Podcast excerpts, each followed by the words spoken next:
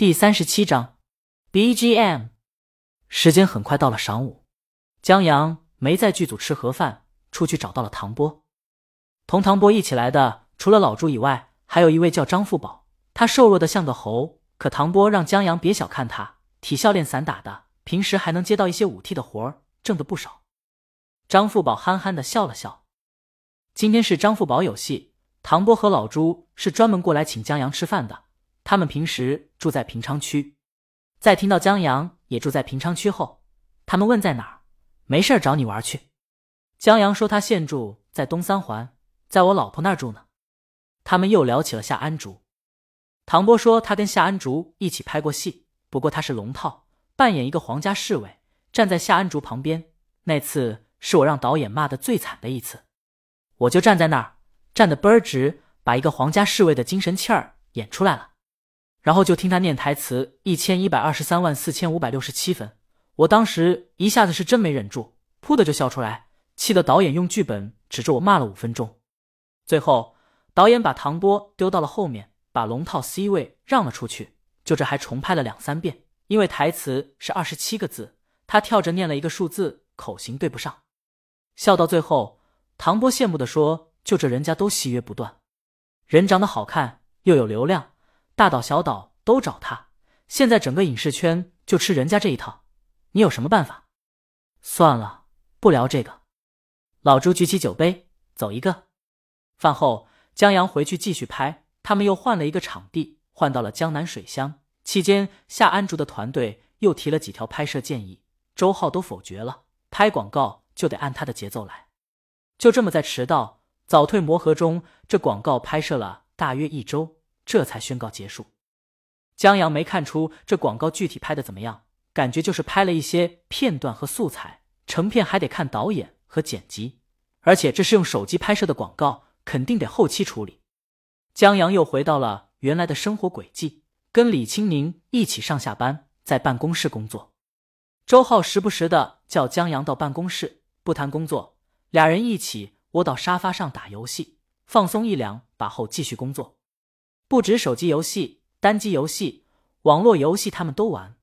江阳有一个账号“全皮肤全英雄”，李清明给他买的。周浩叹为观止，直说江阳是狗大户。不过俩人玩归玩，工作没落下。江阳周五上班，跟李清明吻别后，在电梯碰到了周浩。他顶着两个黑眼圈，手里拿着一杯浓咖啡。告诉江阳，广告已经出来了，待会儿去他办公室看一看成片。不过，现在缺少一点东西，没有抓耳的感觉。周浩说，他对于广告有一番自个儿的理论。他认为广告不仅要抓眼球，还要抓耳朵，抓住眼球的东西，看一遍、两遍、三四遍可能就腻了，可抓耳朵的东西它不腻。就像一些脍炙人口的广告词，听起来很脑残，可以起个头，张口就来。江阳说：“这广告不是没台词吗？”周浩点头。那江阳觉得抓耳就得从音乐下手了。俩人到了公司以后，进了周浩办公室。周浩用电视播放广告，在周浩的镜头下，夏安竹又文艺的如同一朵白莲花。她笑容甜美，一身白衣，纯净而美好。在镜头语言下，这个少女行走、奔跑在山坡上、稻田间、水乡中。白裙翻滚如云，风吹如浪，春光拂过脸庞，在手机抖动、翻转一样的转场下，明亮而纯净的蓝天、白云、青山、绿水在镜头下不断闪现。他用手中的新品手机一张张凝滞，一段段记录，最后咔嚓一声，在草地上自拍下甜美的笑容。江阳向周浩竖起大拇指，有一把刷子。江阳不得不佩服，手持拍摄那段是真的稳。在转场时的些微拖影处理的干净漂亮，又让人明显觉得是用手机拍摄的。至于这成品，就更不用说了，纯净、明亮、清晰，符合客户要求，又精准面向这部手机目标客户。就是这背景音乐，江阳觉得有点差，不够小清新不说，旋律优美但复杂，不能抓耳。周浩坐在老板椅子上，嗯，就这还是我在曲库里挑选很多首。最终才选中的这首的，他问江阳有没有什么想法，或者把公司的人都召集起来，共同探讨一下。江阳觉得这广告的的调性就是小清新，旋律肯定要往这方面走。关键旋律还得简单，复杂了不够抓耳，让人记不住。他想到这儿，回头告诉周浩，他倒是有一首背景音乐。周浩停下喝咖啡，什么？搭冷。江阳让周浩等一下，他清理一下喉咙，然后又哼起来：搭冷搭冷搭冷搭冷。噗！周浩一口咖啡吐出来，停。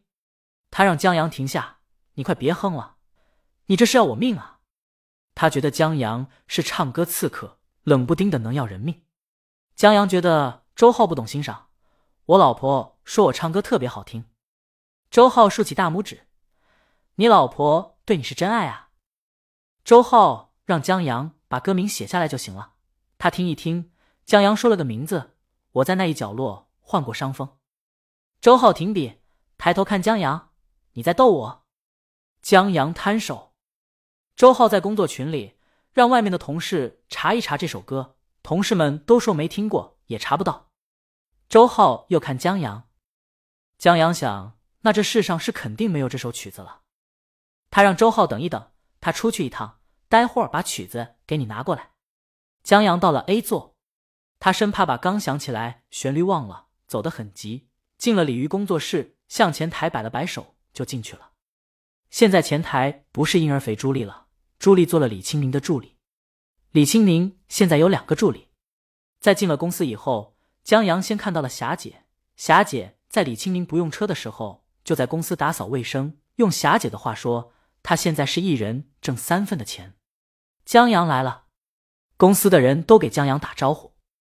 江阳一一招呼过去后，进了李清明办公室。他不在办公室。朱莉走过来，老板在会议室见客户呢。本章完。